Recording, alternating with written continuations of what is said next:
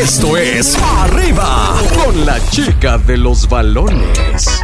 Ya llegó, ya está aquí, ya es Flor Rodas, nuestra chica de los balones. Muy buenos días, mi querido Coquito, ¿cómo andamos? Bienvenida, mi Flor, bien contentote de recibirte en casa, ¿cómo estás? Muy bien, también contenta porque ya ganaron tus chivas y vamos a tener clásico nacional en la CONCACAF. Pero antes les platicaré cómo les fue a los Pumas en la jornada número 9. Recordemos que ya tenemos jornaditas que se están adelantando y se están jugando como en tanditas, ¿no? De repente una semana un partido, otra tres partidos. Y pues así arrancó esta jornada número 9, donde Atlas y Pumas empataron 0-0. ¡Guau! Y bueno, vamos a ver cómo les va. Mientras que tus chivas ganaron 2-1 al Forge, marcador global 5-2. Cuéntame cómo te sientes. Yo contento, la verdad emocionado, es una nueva oportunidad. Lo que sí, la- estaba yo muy al pendiente con el partido de la América, ¿Por qué? porque ves que son los que les metieron la goliza la vez pasada. Ajá. ¿Y cómo les fue? Pues les fue bien porque remontaron, les, bueno, no remontaron, metieron dos goles a cero. Real Esteli ya no pudo meter otro golecito porque pues, realmente eran dos goles de ventaja los que traían. El marcador global quedó en 3-2. Creo que les fue bien, pero ojo. Porque desde el 85 América y Chivas no se enfrentan en la Conca. Así es que vamos a ver cómo les va. Y pues bueno, te tengo malas noticias porque ese último partido lo ganó América con un marcador de 3-2. Bueno, pero bueno, otros tiempos, otras historias, vamos a ver cómo nos va. Tampoco traigo prisa de ese triunfo, yo creo que todo va a estar bien.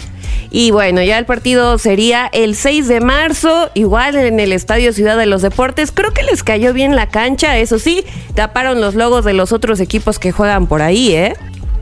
Pues sí, la verdad es que hay tanto compromiso comercial que no les quedaba de otra, mi reina.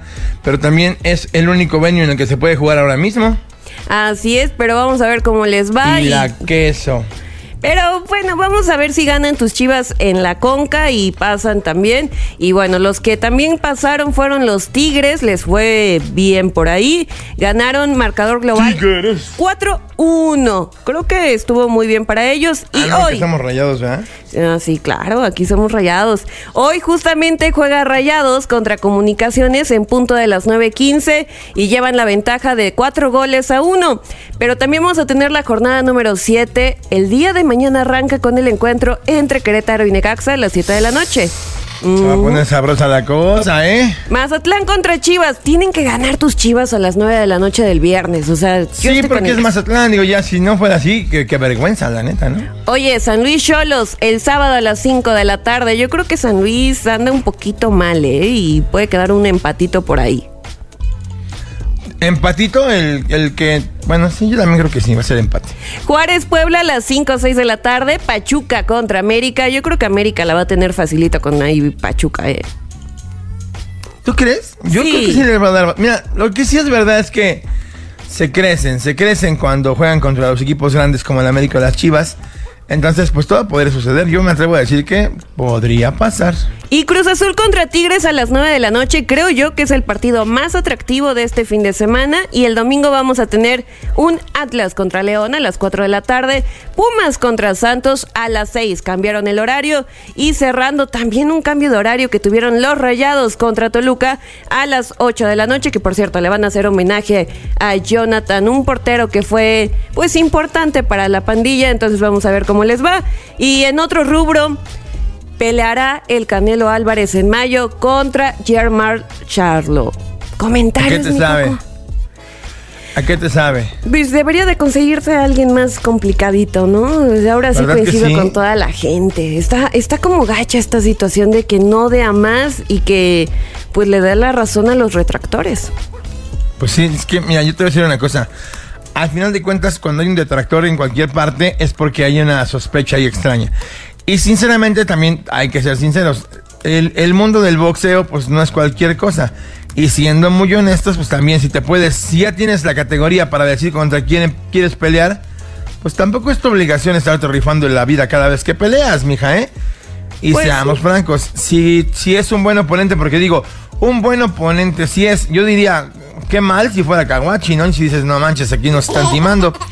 Pero pero en este caso, pues la verdad es que yo, yo considero que sí es un oponente, si no bien el que todos quisiéramos ver, pues sí, un oponente que nos va a dar una buena, una buena pelea, que le va a dar batalla a Canelo y que seguramente pues tendremos un triunfo más de nuestro campeón mexicano, que insisto, creo que si algo, de algo se le puede culpar, es de llevar una carrera bastante saludable en cuanto a con quién pelea y cómo disputa su salud. Oye, y antes de que suene la alarma, mi querido Coco, pues lamentablemente tuvimos la pérdida de un jugador activo de la Liga MX.